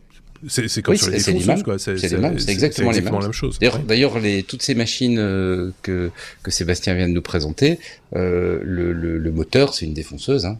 Tu prends une défonceuse euh, du marché, tu la mets, euh, et en fait, au lieu de manipuler la défonceuse à la main, c'est la machine qui la manipule pour toi. Simplement, elle est généralement plus, plus, enfin, la machine va être plus, précise, peut-être que toi. voilà, tout à fait. Alors, euh, on peut mettre d'autres choses. On peut aussi mettre un couteau. Et c'est comme ça qu'on fait par exemple toutes les découpes vinyles, tu sais, sur les sur les vitres, etc., sur les vitrines. Ah oui. Euh, c'est en fait euh, bah, un grand un grand un grand autocollant et puis avec un couteau, la machine, évidemment, elle part plus en, haut et en bas. Enfin, elle, descend pour commencer à couper, elle remonte quand elle a fini de couper, et elle va venir comme ça couper euh, du vinyle, couper du, tissu, etc. On peut aussi mettre un laser pour faire de la gravure. Euh, ou euh, pour faire de la découpe. Alors pour la découpe, bah, c'est pas des découpes très profondes évidemment, parce que le laser coupe pas aussi profondément. Il coupe avec mhm. moins de précision, mais par contre, enfin moins et plus de précision. L'avantage du laser, c'est qu'il est capable, comme comme la fraise est ronde, quand elle vient dans un coin, elle n'arrive pas à faire un angle droit. Forcément, puisqu'elle est ronde, elle coupe, elle coupe avec un bord arrondi. Le, laser va pouvoir couper lui avec un angle droit, mais par contre, euh, bah, tu ne sais pas lui dire coupe sur 2 mm. Il traverse la pièce, oui. grave. Il n'y a pas de, il y a pas de milieu entre les deux. Euh, on trouve aussi, mais là c'est sur des machines professionnelles, mais si vous avez l'occasion, faites une petite recherche sur euh, Google ou sur YouTube, c'est absolument hilarant à voir. Il y a des, il y a des, il y a des machines avec des fils pour l'horlogerie. Comme ils font des toutes, toutes, toutes petites pièces, il faut pouvoir couper avec énormément de précision des toutes, toutes, mhm. toutes petites pièces. Et donc, il y a des machines qui ont un fil, et le fil se déplace comme euh, ce que Sébastien vient d'expliquer, euh, mais il, il, permet de couper des fines feuilles de métal avec une précision. Euh, un peu comme un fil à couper le beurre, euh, mais, mais un fil à couper le beurre, mais monté sur une machine qui va contrôler la coupe. Et vous avez peut-être déjà vu ces ces objets qu'on présenter un peu décoration ou autre, on, on, les voit parfois euh, sur sur des vidéos ou autres, c'est qui, qui ressemblent quand on les voit à un bloc fini, un bloc de métal complet, puis mhm. la personne fait un geste et elle le sépare en deux, et on se rend compte qu'en fait le bloc était coupé en deux. En fait, ça c'est souvent réalisé avec une scène avec un fil pour avoir la précision de découpe. C'est souvent ce genre de choses qui est utilisé. Et alors, bon, la, la dernière chose qu'on peut monter dessus, parce que Sébastien l'a dit, hein, ça ressemble à une imprimante 3D. En fait, les, les premières imprimantes 3D, c'était des CN sur lesquels on montait une tête d'extrusion. Et l'idée originale de l'imprimante 3D, c'était de monter une tête d'extrusion. Moi, je me souviens, c'était en 2004, 2003-2004, j'avais participé à une conférence d'Aurélie, euh, et il y avait un, un, gars d'un labo de recherche qui montrait, voilà, on a on a pris cette machine, nous on regardait tous en se disant c'est quoi cette machine, on n'a jamais vu ça, les CN c'était mhm. nouveau inconnu, et alors on a mis un extrudeur dessus, avec ça on s'est fabriquer des objets. On est tous, waouh, mais comment il fait ça? Donc c'est voilà. en fait, l'impression 3D, la, la, la le côté novateur, c'est le fait d'avoir remplacé la fraise et autres par un, un, extrudeur, mais le reste, c'est exactement le même genre de choses. Parce que l'idée, c'est toujours l'idée, c'est toujours des des, des, des, des, axes horizontaux, verticaux, euh, et, et, et c'est ça, c'est du vectoriel quoi. En gros, c'est. Euh, c'est du vectoriel. Juste, juste pour être complet, les machines les plus efficaces ou les plus euh, coûteuses ou les plus professionnelles, mais on, sort complètement du domaine du libre alors, hein, euh, sont également capables d'incliner les pièces. Ce qui peut être intéressant si par exemple tu dois faire des trous sur le côté, avec une machine qui a trois axes, tu découpes ta pièce et puis tu dois la repositionner pour que la machine puisse venir couper les côtés et puis tu dois la re-repositionner. Il faut faire tout ça avec beaucoup de précision, ce qui n'est pas simple. Et donc le l'idée en fait, ça va être d'avoir un, comment dire, une machine qui peut incliner la pièce ou qui peut elle-même la, fraise peut s'incliner. Mais je disais, on retrouve exactement les mêmes choses qu'une imprimante 3D, parce qu'en fait, quand on imprime avec une imprimante 3D, à un moment, on sort du G-code vers l'imprimante. Et c'est le même G-code qu'on utilise pour les CNC, il a été inventé pour les CNC. Le G-code, c'est une espèce de langage de programmation qui a moi, moi, il me rappelle le Fortran. Non pas parce que la syntaxe est la même, mais on est dans la même lignée. On doit être dans les mêmes années, à mon avis, c'est-à-dire un truc ultra compact, euh, avec une lettre qui veut dire plein de choses, et c'est lisible. Il y a moyen de lire du G-code quand on a l'habitude, on comprend ce que, le G-code écrit, mais c'est quand même assez touffu. C'est, c'est, il faut, faut, faut s'impliquer. Et en gros, il y a des instructions qui sont très simples. Hein. Les instructions, c'est euh, déplace-toi de jusqu'à ce point, euh, déplace-toi de telle distance, euh, fais un, un, arc de cercle, etc. Donc, et la machine, bah, on lui fait un arc de cercle, elle va faire un arc de cercle, tout simplement. Le, le truc, c'est comme je le disais, écrire ces choses-là à la main, ça se faisait dans les, 1949, hein, notre ami euh, qui faisait ses pales d'hélicoptère, il les écrivait pour qu'on les faisait à la main. Aujourd'hui, généralement, on va travailler avec un modèle 3D et puis on va demander à la machine, euh, à Fusion par exemple ou à un autre logiciel, de dire OK, euh, un logiciel de fabrication si c'est par ordinateur, on va lui dire OK, voilà le modèle, trouve les chemins qui vont aller autour mhm. pour faire la découpe que je souhaite faire. Et lui va générer le G-code, on ne doit plus écrire le G-code. D'accord, on l'écoute, on l'écrit pas soi-même, quoi. Euh, mais c'est passionnant en tout cas, et je trouve ça assez, euh, enfin, ça donne envie d'aller mettre ses doigts dedans. voilà. Sébastien, par exemple, lui, ce qu'il aimerait bien, c'est de revenir un petit peu à son core business, c'est-à-dire du logiciel, et ça, ça le rassurerait. C'est ça, hein, euh, Sébastien. Oui, et en même temps, pas tout à fait, mais un petit peu quand même, euh, parce qu'effectivement, une fois que tu as la machine, faut, faut encore réussir à la faire fonctionner euh, la machine. Bah oui. Euh, et euh, pour pour ce faire, il y a alors j'ai on, on m'a cité plein de noms. Euh, et euh, j'en ai repris qu'une partie et vous allez comprendre pourquoi. Je les ai, j'en ai classé, euh, j'ai classé ça en, en, trois trois types de logiciels différents. Euh, le premier, c'est le logiciel libre, évidemment, hein, et la barre, quoi, tout ça. Euh, donc, euh, voilà, donc tu, tu as GRBL qui, lui, va prendre effectivement bah, ton, ton G-code et il va aller... c'est des trucs assez bas niveau, hein. lui, il va aller contrôler la machine, les trois axes. Hein, donc, il va prendre ton fichier et il va le faire. Ça, c'est le, le truc... c'est plutôt... encore des trucs assez euh, comment dire, assez bas niveau. Hein. C'est pas avec ça que tu vas, Tu, tu, vas, tu vas aller faire ton truc, mais euh, c'est, c'est, euh, comment dire, ça fait partie des outils euh, nécessaires et indispensables dans le monde du libre. Le monde du libre qui a plutôt tendance ceux qui ont moins l'habitude, de découper. Et donc chaque outil va être spécialisé et c'est l'ensemble des tools, des tools que tu vas pouvoir euh, euh, que tu vas pouvoir faire quelque chose. Et comme ça, s'il y en a un qui est plus maintenu ou un qui est, qui est meilleur qu'un autre, et ben tu remplaces juste celui-là. Euh, donc j'ai euh, j'ai celui-là et puis il y a Linux CNC. Là, les mecs, ils sont pas, ils sont pas trop touchés sur le nom. Hein. C'était, on, on, voit bien sous quoi ça tourne.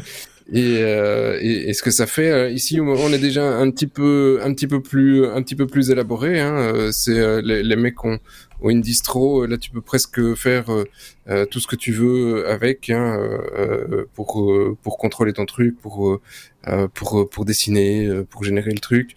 donc là, tu es déjà un petit peu plus euh, comment dire, euh, un petit peu plus évolué. Hein, donc, euh, mais tu restes en 100% libre. on est, on est, on est bon là-dessus. Mmh. Mais voilà, tu, tu, tu vas pas aller faire, une, enfin, tu pourrais, hein, tu vas pas aller faire des pièces hyper compliqué là-dessus, euh, ou alors tu, tu vas peut-être commencer à t'arracher les cheveux. Mais tu peux faire, euh, tu peux faire des choses assez sympas déjà. Euh, c'est 100% libre, tu peux t'amuser euh, et, et, à faire, à, à, gérer tes machines avec ça. et t'as même pas besoin de t'emmerder à installer quoi que ce soit. Ils ont un live CD, tu prends l'ISO, tu bootes sur le truc et t'es parti. Parce que petite petite contrainte pour eux, tu as besoin d'un kernel real time et un kernel real time, même sur les distros standards, tu n'as pas. Euh, mm. tu, tu, vas avoir ça euh, sur, euh, enfin, tu dois, tu dois vraiment aller compiler en, en l'état actuel ton kernel spécifiquement.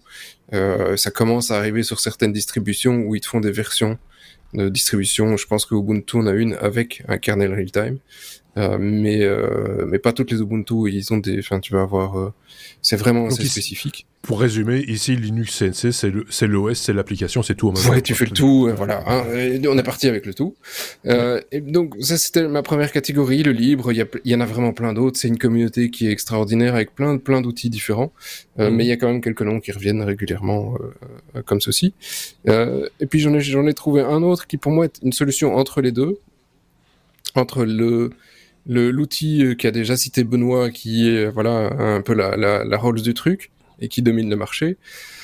Et, euh, et, le libre. Donc au milieu, tu vas avoir, tu as une série de solutions, tu as, as, pas mal de petites, petites boîtes qui font des outils. Et il y en a une que j'ai retrouvée, c'est Vectric. j'aurais vraiment fait des exercices de locution hein, ce soir. Euh, Vectric, Vectric, les, les, les mecs, c'est euh, tu, tu vas te retrouver. Euh, comment expliquer ça facilement avec euh, différents niveaux de logiciels. Donc, euh, Vectric, tu, tu vas te dire, ah mais j'ai envie de faire quelque chose pour euh, euh, graver des photos, parce que moi je veux, enfin je, veux graver des photos dans le bois, parce que j'ai envie de faire ça pour pour vendre à, Noël, marché de Noël, exemple qui me vient vraiment tout naturellement. et, et, donc, un 1er février. voilà, tu vois. Faire un, un, cœur pour la Saint-Valentin, par exemple. Ah, peut-être, hein, oui, merci, euh, merci. Et donc, euh, tu, tu, veux faire ce genre de truc, eh bien, tu as, as, le logiciel qui va t'assister pour faire ça. Hein, et t'en as un, ça c'est les, les, les, les, premiers niveaux, euh, niveau débutant, et pour 100, 150 euros, bah, tu as un logiciel qui fait ça chez eux. Ah, tu veux faire des trucs un petit peu plus compliqués, eh bien, tu as un deuxième logiciel qui a un petit peu plus de fonctionnalités, etc., etc., jusqu'à celui mm. qui est, euh, qui fait le, qui peut t'aider à faire quasi tout, qui est à 5 600 balles, et là, effectivement, était parti dans des trucs un petit peu plus compliqués. Euh, et donc là, c'est un peu le j'ai envie de faire quelque chose, mais je suis quand même pas non plus euh, un pro, quoi. Faut pas déconner. Euh, et, et puis tu as la, la, la, la du truc, c'est Autodesk Fusion. Euh, dont on a parlé euh, à l'épisode précédent puisqu'il était question d'impression 3D euh, et, et, de, et de slicer. Et donc on, a parlé de et on parle régulièrement d'Autodesk qui est aussi par ailleurs un éditeur spécialisé dans la 3D l'animation des choses comme ça hein. alors là oui, Autodesk Fusion c'est ça fait tout il y a des plugins pour tout. C'est la, la Rolls du truc il, il a 70 ou 80% du marché euh, ils ont une version euh, Windows, euh, Mac, je pense aussi. Mac OS. C'est comme ça que je suis arrivé sur Fusion, moi. Voilà, et ah, ils ont même une version web. ils ont, ils ont même une version web. Parce que Autodesk a, l'habitude de faire du web ASM, euh, donc pour ça, pour ça je les salue parce qu'ils ont, ils avaient fait ça aussi avec euh, AutoCAD qu'ils arrivaient à faire tourner complètement dans un navigateur. Ces mecs sont, sont vraiment de redoutables développeurs. Euh, et, euh, et, donc euh, bah là, tu peux tout faire. Tu peux même avoir des plugins pour aller euh, voir la résistance de tes pièces, pour y calculer comment ça va gérer, ça, ça va, ça va aller avec euh, au, niveau thermique, etc., etc. Donc là, on est, on est plus, on est, enfin, désolé, on n'est plus dans le maker qui s'amusent, même si c'est aussi, ils ont des licences oh, gratuites. quand, euh, oui, je le dire. Il y a une licence gratuite, hein, pour une licence gratuite. Oui, c'est ça. Mais, euh, mais t'es, dans le gars qui, qui dit, je veux vraiment aller loin, quoi. C'est pas juste, euh, j'ai envie de m'amuser à imprimer une photo sur un bout de bois. Ou alors il tourne sur Mac. Oui, ah oui c'est sur Mac ceci, ceci, ceci, étant dit, l'amateur averti qui est prêt à, à, mettre un peu d'argent, on a déjà parlé d'amateur averti quand on parle de photos. Oui, mais je veux dire, même si tu veux mettre la main à la poche ou que tu as besoin de quelque chose qui est payant ou qui est voilà ou que tu es prêt à, le payer, on est dans le, même ordre de prix qu'une une, suite logicielle de, de Adobe euh, par exemple. Hein, euh, ouais, c'est 700 boules par an quand même ici. Hein. bah oui, bah c'est pareil. C'est euh, donc moi ça m'étonne. C'est moins cher Adobe. Pas, non, Adobe c'est 29. on, nous on l'a bah, on paye 29 par mois. La suite, mais oui, voilà. ça dépend ce que tu prends dans ta suite. Si tu prends tout ou si tu prends que Photoshop, euh, c'est pas la même chose. C'est la grande suite ou la euh, petite suite? La petite suite. Il m'a manqué. Euh... Donc c'est gratuit effectivement pour les particuliers amateurs, c'est gratuit pour tout ce qui est éducatif. par contre, sinon effectivement, bah, il faut les payer euh, et il y a des modules qui sont un petit peu plus chers. Euh, voilà. J'imagine qu'on a aussi les moyens de se payer une grosse. Enfin, ceci dit, ça, ça, le Autodesk, ça peut servir aussi, même si on a une petite machine euh, qu'on a fabriquée soi-même. Ça fonctionne aussi. C'est juste la facilité de, de développement de, de, de, la pièce qu'on va qu'on va créer. Donc, c'est, on n'est pas obligé d'investir autant dans le logiciel que dans dans le hardware ou inversement. Pas, ça va pas nécessairement de pair, quoi. Non, c'est, c'est, c'est, ça va, ça va contrôler le moteur. Il y a, il y a, il y a un autre nom que je ne pouvais pas ne pas citer, mais qui, je peux pas aller plus dans le détail, mais qui a une grosse partie aussi du, du marché, mais beaucoup moins qu'Autodesk. C'est, euh, c'est, c'est Dassault avec SolidWorks. Mais c'est pas le nom que, que, qu'on retrouve le plus souvent. Et là, c'est un soft qui est un petit peu plus ancien quand même. Il date des années 90. Euh, alors que ici Fusion, il a une quinzaine d'années, je pense, euh, maximum. Donc on n'est plus dans la même philosophie, mais SolidWorks, bah, Dassault, c'est pas, c'est pas des quiches Dassault, non plus. hein. fabricant d'avions, enfin, Oui, c'est ça. C'est Dassault. Mirage, machin. Okay. C'est une grande famille, hein, la famille Dassault. Oui. Ils ont une, ils ont bah une, ça. Ils ont une division software Dassault Systèmes. Oui. Qui fait okay. justement. ok. Eh bien Benoît, puisque tu reprends la parole, euh, parlons de fabrication euh, pour euh, conclure voilà. ce dossier.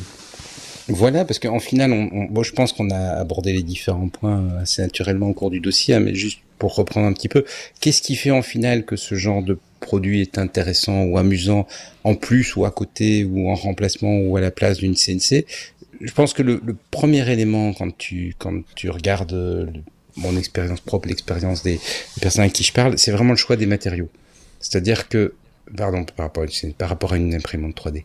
c'est vraiment le choix des matériaux. C'est-à-dire que tu as la possibilité de travailler avec le bois, qui est un matériel qui est, qui est quand même assez différent du plastique en termes de rendu, mmh, en sûr. termes de, de, solidité, en termes de, de, de durabilité, etc. On est, on est sur quelque chose de différent. On peut aussi travailler des métaux mous.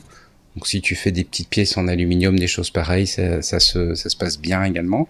Euh, si on se place évidemment dans une optique complètement industrielle, parce que voilà, mon magasin de bois a une grande CNC dans laquelle ils font plein de découpes, etc.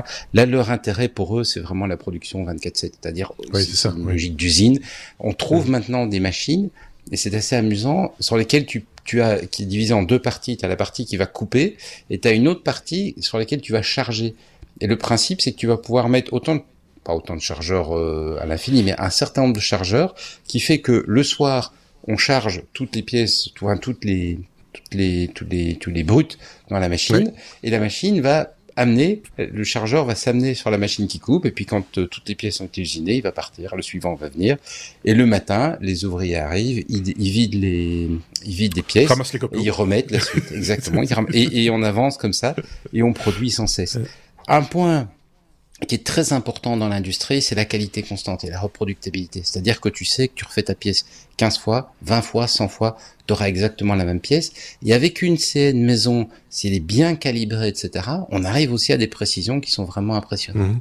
Euh, on est certainement pour un, pour un bricoleur, parce qu'on peut après euh, argumenter du fait que quelqu'un qui passe tout son temps à travailler du bois, à travailler des choses pareilles, va peut-être avoir une précision du geste que qu'on n'a pas en tant qu'amateur, mais certainement pour un, un, amateur, on a une précision qu'on n'arrive pas à atteindre sans avoir énormément d'entraînement. En fait, la machine, ouais, c'est c'est cette très grande précision. Et qu'est-ce qu'on fait avec quand je regarde les, les, éléments que les gens font, il y a, il y a beaucoup de, de ce que j'appellerais de créativité. T'as beaucoup de lettrage, t'as beaucoup de, de chaises, d'objets de, de, décoration. J'ai un, une connaissance qui fait des casse-têtes 3D. Tu vois, il fabrique des, des petits casse-têtes. Ah, oui. Il modélise ses casse-têtes en disant voilà, hein, et puis il fabrique l'objet, et puis il donne le casse-tête et il faut s'amuser. Moi, j'ai vu jouer. Une des choses qu'on peut faire avec ça, j'ai vu, je pense que c'est Aurélien qui va, notre camarade Aurélien qui est, qui est aussi maker à 16 heures, qui va montré. En fait, c'est une artiste qui fait des choses faites de main, mais pour les signer, pour mettre son petit logo, son nom, etc. CNC, c'est d'une précision redoutable, c'est fin, c'est discret, c'est propre, ouais. et, euh, et c'est toujours, c'est voilà, c'est une des manières de l'utiliser aussi. Ouais. Reproductible à l'infini. Euh, ce qu'on va aussi beaucoup faire, c'est des gabarits qui vont après permettre de guider une découpe sur une pièce finale, mais un gabarit qui va être un peu compliqué, etc., qui va permettre de, de derrière faire une découpe sur une pièce finale. Il y a un truc qui est assez intéressant aussi, c'est que ça, elle, elle, même si dans un usage familial, elle peut travailler pendant que tu fais autre chose. Tu peux mmh, la programmer, la lancer, et elle va occuper à faire. T'es pas obligé de rester devant et regarder. Voilà, exactement. La première fois, tu fais ça, mais après, t'as compris que c'était un peu chiant. tu la laisses bosser dans son coin. Après, tu la donnes au chat. Le chat, peut, le chat, ça va l'amuser, ça va continuer à l'amuser. Ah, le, le chat a une terreur de, de ce truc, c'est même une terreur. Il a compris que ça coupait. Alors, pourquoi en final, c'est un point qui est intéressant. En final, c'est quand même, il faut être objectif. Je l'évoquais tout à l'heure sur la news de, de, de, de, ce produit qui a été annoncé au CES, c'est oui. moins accessible quand même qu'une imprimante 3D. Pourquoi? Premièrement, parce que le marché hobby est quand même assez petit. Il y a un marché hobby attractif pour les imprimantes 3D, et donc tu as des produits qui ont répondu avec des produits assez simples. Ici, bah, effectivement, Fusion 360 est peut-être disponible gratuitement, mais, mais comme Sébastien le disait, c'est un produit qui a quand même une une étape d'apprentissage qui est pas simple. Et les mmh. produits libres, Linux, CNC, etc., c'est aussi des produits qui ont une étape d'apprentissage qui est pas complètement simple. Donc, on est sur des outils logiciels qui restent encore très pro et donc qui restent encore un petit peu un petit peu plus complexes. Ensuite, un, un vrai point, c'est que contrairement le revers de la liberté, le fait de pouvoir dire je peux je mettre n'importe quelle fraise, je peux mettre un laser, je peux mettre un couteau, euh, eh ben, ça crée de la complexité quand on fait sa pièce. Il faut réfléchir en se disant tiens mais quelle fraise est-ce que je vais mettre dans ce cas-ci? Est-ce que je vais plutôt utiliser ça ou ça Vu les caractéristiques que je veux, etc. Et donc ça crée là aussi de la complexité. Là où avec une imprimante 3D en fait bah, le, les paramètres sont fixés. On est sur quelque chose qui est complètement fixé. Euh, il faut de la même façon choisir sa matière. Hein. Tu, tu, disais tout à l'heure le titane c'est hors de prix, le bois c'est un petit peu moins cher, mais il faut aussi pouvoir voilà gérer le fait de choisir le, les, types de matériaux qu'on veut faire. Juste pour donner une idée, hein, moi je me suis fait une petite anti-sèche des, des, étapes à ne pas oublier et j'ai 32 mhm. étapes. Si j'oublie de ces 32 étapes, ça se passe mal. Donc il y a quand même une, checklist à difficulté, voilà, une checklist à respecter, une difficulté à, à prendre. Et alors, un dernier point, c'est quand on dépose de la matière, on a assez peu de chances que, que, que ça se passe mal ou que ça ne se dépose pas comme on l'a voulu. On peut avoir des problèmes de rétractation de plastique, etc. Mais c'est relativement simple. Ici, on peut avoir des situations où on a mal réglé et la machine essaie de couper et n'arrive pas à couper. Ou n'arrive mhm. pas à couper assez vite. Et donc, on lui avait demandé de faire un cercle et simplement parce que la matière est trop résistante, la matière est trop résistante, la machine mm. n'arrive pas à couper assez vite, et, et au lieu d'avoir un cercle, on va peut-être avoir une forme qui est complètement foireuse. Bah, résistance des matériaux ou, usure de usure de la fraise. Ou usure de la fraise, enfin tout ça qui va qui va faire. Ou vitesse Donc, tout ça, c'est quand même des euh, éléments un petit peu de complexité supplémentaire par rapport à, à, à ce qu'on avait. On a parlé des machines, je reviens là-dessus 10 secondes parce que ça, ça m'intrigue. Euh, tu parlais de charger la machine et qu'elle va se débrouiller toute seule, etc. Mais dans une pièce, on a peut-être besoin de plusieurs fraises différentes. Euh, est-ce qu'il y a des systèmes, des, des, toi tu connais des machines qui vont changer la fraise toute seule? Euh, ça, ça, J'imagine que ça existe. Ça existe, ça existe depuis très longtemps sur les machines pro. C'est en train d'arriver sur des machines plus euh, amateurs, plus accessibles. Ouais, c'est ça. Maintenant, une des premières choses qu'on apprend, enfin je, je, vois beaucoup de gens qui font la même chose, c'est au début, on se dit ah ma pièce je vais optimiser chaque fraise pour chaque moment de découpe parce que les fraises plus petites vont couper moins vite, les fraises plus grosses vont couper plus vite, les fraises plus petites vont être plus précises. Donc on, on, imagine une conception où on va changer six fois de fraises sur la pièce ou dix fois de fraises. Quand on a fait 4-5 pièces comme ça, on se dit non. Au final, je vais tout couper avec la, la fraise petite, qui est lente, mais c'est pas grave. La machine tourne, moi je suis en train de faire autre chose. Donc on apprend aussi à, à être un peu économe de, de, de modification, parce que j'imagine que chaque fois qu'on change, du coup, euh, quand c'est manuel, il faut recalibrer, etc., repointer. Euh, et, et, le risque d'erreur. Le risque d'erreur, parce que si tu, c'est assez automatisé, mais tu oublies une étape de calibrage et ta machine part au mauvais endroit et tu tu peux jeter ta pièce. et quand tu changes six fois de fraise par exemple et que c'est sur la sixième que tu oublies, ouais, mauvais, moyen. Là tu te dis euh, j'arrête, j'arrête. On a fait le tour de cette question. CNC, l'artisanat numérique, tu parlais d'artisanat parce que tu nous as laissé encore en référence et je, on vous renvoie à la description de cet épisode de podcast. On vous met des liens régulièrement et pour les dossiers, les dossiers ne font pas exception à la règle. C'est que là aussi, on vous, on vous donne euh, quelques liens. Tu nous as laissé en référence un site euh, d'artistes, hein, en, en, gros, qui, euh, j'imagine, utilise ce type de machine pour créer des œuvres d'art murales euh, de, de, de, toutes sortes. C'est très joli. Euh, et ça, c'est de l'artisanat numérique. Et là, pour le coup, on est en plein dedans. non pas qu'il ne soit pas possible de le faire à la main avec euh, beaucoup d'expérience et de savoir-faire, etc., etc. Mais euh, c'est un geste quand même assez complexe à, à, réaliser et on ne doit pas faire beaucoup de pièces comme ça dans sa vie si on doit les faire à la main. c'est euh, un côté euh, peut-être le, le faire, euh, tu vois, dans le compagnonnage pour faire ton ton, ton œuvre d'art, fois le, truc exceptionnel que tu vas faire qu'une fois dans, dans, dans, ta vie peut-être, mais mais peut-être pas pour faire des, des séries ou euh, ou, pour les, commercialiser sous forme de d'œuvres d'art murales. C'est très joli à regarder. C'est tout en ombre et en, relief, etc. Voilà, je vous renvoie vers euh, la description de, de, notre épisode pour euh, pour euh, aller un petit peu plus loin euh, sur cette question. Et si vous, vous avez une expérience particulière dans le domaine, n'hésitez pas à la partager avec nous, avec les auditeurs également en commentaire, soit sous la vidéo, soit via notre site lestechno.be. Est-ce que l'un ou l'autre, Sébastien ou Benoît, vous aviez un truc à rajouter, euh, que ça, vous traverse l'esprit en disant tiens, j'aurais dû parler de ça, j'ai oublié. C'est parce que c'est le moment, c'est l'instant. Après, c'est fini. C'est pas, on n'en peut plus. Après, on n'en parlera plus jamais. Jamais. Quoi? 30, 35 minutes quand même. non, je pense qu'on a dit beaucoup déjà. Beaucoup, beaucoup, on a dit beaucoup de choses. On a Mais dit je suis très content d'avoir suivi Benoît parce que j'ai appris euh, pas mal de choses et je, Ben voilà. je, je trouve ça assez, euh, euh, assez amusant de pouvoir prendre le contrôle. Euh, je savais ça. que ça existait, mais j'avais jamais été plus loin de regarder. Euh, finalement, c'est pas, c'est, pas donné, mais ça reste abordable. Euh, le, le seul truc qui me manque encore, c'est la raison de l'acheter. Qu'est-ce que je vais faire avec ce truc après Moi, j'ai eu le problème, le même questionnement pour les, à par, rapport aux imprimantes 3D. Et c'est pour ça que je n'ai toujours pas d'imprimante 3D. C'est que je trouve ça fantastique. Euh, chaque fois que mes petits camarades, nos petits camarades m'en parlent, je me dis ah ça c'est chouette, machin, c'est marrant. Mais qu'est-ce que je ferais avec ça? Qu'est-ce que je fabriquerais bien? Je ne vois pas. J'ai pas de, Voilà. pas de, euh, voilà, d'idée. Toi, Benoît, ça te vient, ça te pose pas de problème? Tu as toujours un truc à faire, toi. Euh, En fait, une des, une des choses que je constate, c'est que la plupart des gens, et tu vois la même chose sur les imprimantes 3D, hein, euh, tu passes la moitié de ton temps à fabriquer des trucs pour ta machine. tu vois, tu fabriques quelque chose qui va te permettre de ranger les outils, qui va te permettre de ranger ceci, qui va te Oui. permettre de, etc. Donc déjà, tu passes la moitié de ton temps là-dessus, et, et c'est juste fun. C'est pas, euh, tu vois, c'est pas productif, c'est pas, non, c'est un hobby, c'est un truc que tu fais pour ta oui, c'est ça. Mais tu après, effectivement, pour- il y a, il y, a des, il y a des objets très concrets. euh, on a des, euh, on a, on a des problèmes. Comme j'ai déménagé il y a pas trop longtemps, a- enfin des problèmes. On a des, des pièces qu'on doit, tu vois, des, des caches, des choses pareilles qu'on doit mettre Ouais. en place. Et euh, bah, la, la CN découpe ça très très bien avec beaucoup de précision, bien cacher. Tu vois, tu fais tes mesures précises. T'as ça qui est, qui est, qui Oui, est y très chouette. ça. donc il y a, y a des peu- usages peu, très très euh, concrets. Hein.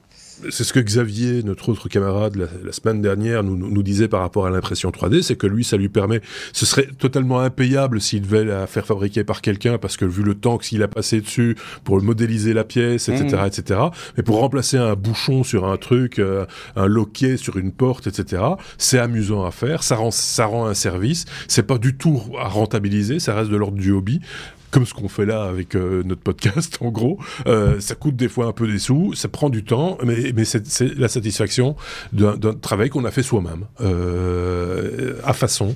Et, et Soi-même, soi-même. C'est la machine qui fraise. Oui, oui, mais c'est- toi qui la programme. Oui, Tu sais, oui, mais c'est un truc qui est génial. Désolé, Benoît, c'est que c'est ici ça amène au tech euh, ou euh, ou euh, et, euh, enfin même aux ceux qui qui aiment jouer sur PC, hein, s'amuser sur PC, euh, mais au tech euh, généralement le le fait de pouvoir travailler des sur des matériaux qui n'ont- n'auraient pas forcément l'habitude parce que tu me dis c'est possible de faire la défonceuse. Bah euh, oui, mais euh, avant de réussir à maîtriser le truc pour faire une pièce à la défonceuse euh, nickel, bon, euh, t'es gentil, mais ce sera pas fait quoi euh, tout de suite. Hein. Bah, Donc, tout, demande, tout demande de l'expérience. Hein. euh. Alors qu'ici, tu, tu le dessines, tu le modélises, et finalement, bah, tu, tu as une précision avec une machine que que tu sauras jamais avoir euh, avec euh, avant des années d'expérience. C'est la même chose avec l'impression 3D, c'est la même chose avec avec plein de choses qui voilà, l'IT nous ouvre la porte à un monde de production qui avant était euh, était délocalisé euh, pays de l'Est ou, ou, en- ou en Asie. Et donc euh, maintenant, si j'ai envie de faire mes chaises moi-même pour euh, mon futur chez moi, je peux les faire moi-même, quoi. Oui, tu pouvais déjà pas avant, bon. mais elles étaient moches. Voilà, c'est Ce ça. pas bon, oui. Ou, ou dangereux. Euh, parce que la, la- la chaise à, à trois pieds, à un moment donné, ça va bien, quoi. C'est euh, Voilà. économe en bois, mais c'est moyen, moyen bien. Ok, bon ben voilà, on a bien fait le tour de cette euh, de cette CNC. Euh, après l'impression 3D, j'imagine qu'il y aura d'autres outils, machines-outils divers et variés. Euh, Qu'est-ce que- qu'est-ce qui pourrait être une option juste comme ça avant de fermer le volet? Euh, après l'impression 3D, la CNC telle qu'on l'a parlé là, il y a d'autres types de CNC à venir ou qui, qui existent là et dont on, pourrait parler un jour Vous croyez pas? Un Des jour, quoi on parle des PCB quand même. Les, C'est quoi, les les PCB? circuits imprimés. Ah bah oui, Mmh. oui, Circuit oui, imprimé. comment- Et puis si, les- tu veux, on les peut... David, on peut fondre du métal aussi. Mais c'est un peu plus, c'est un peu plus trash quand même. hein. Oui, Mais lui, il fait du, il, tra- il transforme du plomb en or aussi. Euh, Oui, on, va fait- va pas le dire trop fort. Parce que Il a respiré beaucoup de zinc aussi ces derniers jours, donc il tousse beaucoup pour le moment. Ah oui, c'est ça son problème de respiration. Bref, euh, on peut faire plein de choses et on essaye de vous en parler quand euh, l'occasion se présente à la faveur d'un épisode, d'un dossier, euh, quand mes petits camarades ont, ont envie de vous parler d'un truc. Allons-y, parlons-en et euh, j'espère que ça vous a fait plaisir. Merci à tous les deux. Merci Benoît, à très bientôt. Merci Sébastien, à très bientôt également. Et on se retrouve la semaine prochaine avec d'autres chroniqueurs pour un nouvel épisode, un nouveau dossier. Passez une bonne semaine. À très bientôt. Salut.